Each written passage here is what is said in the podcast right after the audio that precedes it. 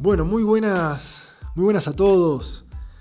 Eh, bueno, es un gusto eh, comenzar a grabar eh, podcast. la verdad que no, no sé, no me lo hubiera imaginado. Estaba un poquito alejado del micrófono. Pero últimamente he estado con tiempo, como muchos de nosotros tal vez. El tiempo me ha dado para, pensar, para, para organizarme y para acercarme a cosas que había dejado de lado, ya no estaba...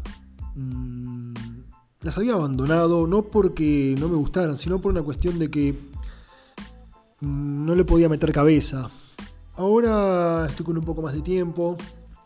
No sé si, le, si meto mucha cabeza, realmente es la cabeza hasta donde me da. Pero em, me dije, ¿por qué no? Vamos a, empezar a grabar alguna cosa, por más cortita, larga que sea, tal vez quede colgado por ahí, en algún sector del ciberespacio, no sé dónde quedará. Algo intangible que está presente siempre en nosotros, está cerca nuestro todo el tiempo. Y dije, bueno, vamos a colgarlo. Y bueno, si en algún momento alguien lo podrá escuchar y y podamos compartir, compartir nada más, comunicarnos y compartir. Nada más y nada menos. Y estuve pensando qué hacer, qué escribir, qué poner, qué... ¿Qué digo? Tengo que parecer inteligente, me dije. Pero es muy fácil eso porque se puede hacer una pequeña trampa, como esto es grabado. Se puede armar un guion y escribir algo rimbombante sobre algún conocimiento que uno tal vez ni tenga y pasar como una persona ilustrada. Y la verdad que no, no era mi idea. Y... ¿Pero qué? Y se me ocurrió hoy empezar. Y hoy en un momento estaba caminando, entrando a, a mi comedor, venía de la cocina,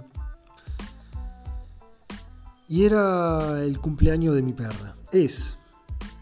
Todavía sigue el día. Y me acerqué a ella, me tiré ahí en la cucha donde estaba, ella me miraba desde el piso. Día de lluvia, salió poco, estaría un poco aburrida. Y para entretenerla un poquito me le tiré en el piso, le hice unos mimos.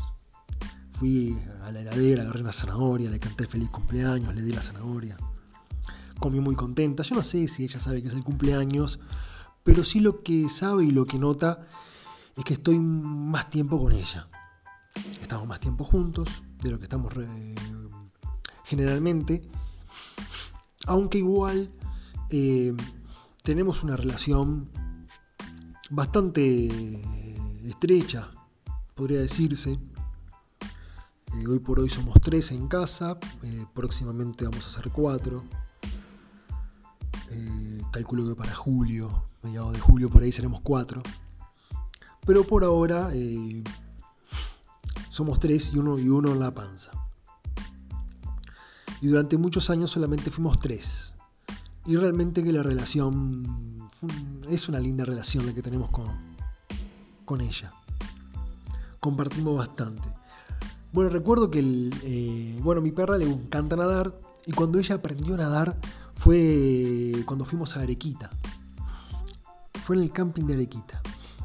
Nosotros habíamos alquilado esas carpicabañas que tiene el camping, lo recomiendo, muy lindo. Y fuimos al arroyo y ella tendría alrededor de 7 siete meses, 8 meses por ahí. Y le gustaba jugar en el agua. No nadaba. Le daba miedo. Y en un momento, bueno, está, me, me fui a nadar y cuando ella vio que yo me alejaba, la tipa se tiró atrás mío. Se tiró a salvarme. Eh, ella fue, nadó, llegó hasta donde, donde estaba, donde yo me encontraba, y temblaba. quería que yo saliera. Y desde ahí no dejó de nadar. Placer por nadar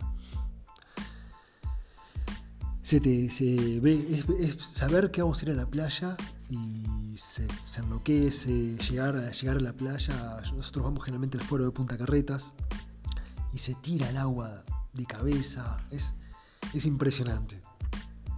Y a mí me gusta que sea así. Y me puse a pensar en la relación que hay entre el ser humano y el perro y que eh, por lo que estuve averiguando en Google, tal vez no sea real, pero es una relación bastante estrecha que eh, más o menos lleva unos 15.000 años o tal vez un poco más, donde el perro, como es un animal de carroña, descubrió que el ser humano dejaba comida, restos de comida. Eh, y ellos, bueno, eh, rodeaban los perros más chicos, los que no eran capaces de cazar o más fuertes, tan fuertes, que los perros grandes tal vez no dejaban nada para poder comer, tenían que sobrevivir de alguna manera. Y empezaron a rodear los, campamentos de, los seres humanos. Y de esa forma mm, empezaban a tratar de robar la comida que dejaba el humano. Y el sapiens se dio cuenta que si tenía al perro rodeando el campamento, tendría un vigía. Y se ve que de esa forma se, fue como comenzó la relación de perros y humanos. Una relación que sigue hasta ahora, que nos acompañan hasta en labores comerciales, porque hay perros rescatistas, hay perros guías, hay perros que trabajan en terapias asistidas, han participado en guerras, son perros que, de pastoreo, perros de trabajo. Hay perros actores, perros que actúan en películas. Marley y yo te parte el pecho. Igual que la del perro que se queda esperando el dueño. no me acuerdo el nombre, pero esa también, esa te mata, te mata. No la vean, es una trampa. Es una hermosa película, pero se sufre mucho al final. Hay perros, hay leyendas urbanas de perros. Como aquí en Uruguay la del perro gaucho. Es un perro que tiene una estatua en el cementerio de 33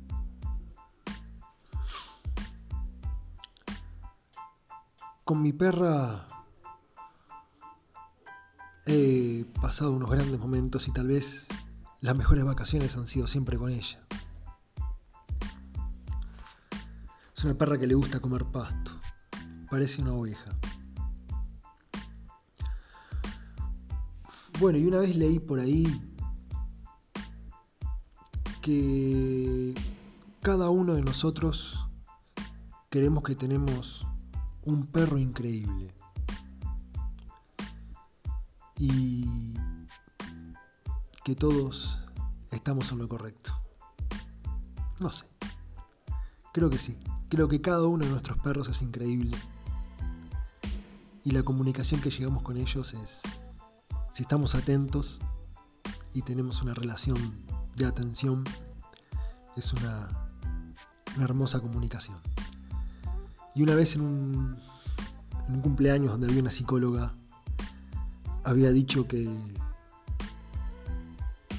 Va, había dicho, no, dijo, que donde hay un niño, tiene que haber un perro. O sea que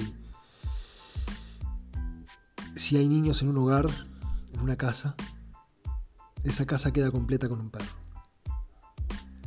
Bueno, esta fue mi primera grabación prometo hacer más. Estoy aceitándome. Espero que les haya gustado. Si se quieren comunicar, dejarme alguna idea o algo, me pueden encontrar en Facebook como Jorge Quiroga, en Instagram, JLQ, o tal vez en Twitter, que soy, ya les digo el Twitter porque me lo acabo de hacer. En Twitter me pueden encontrar como Jorge eh, hasta la próxima. Un abrazo grande.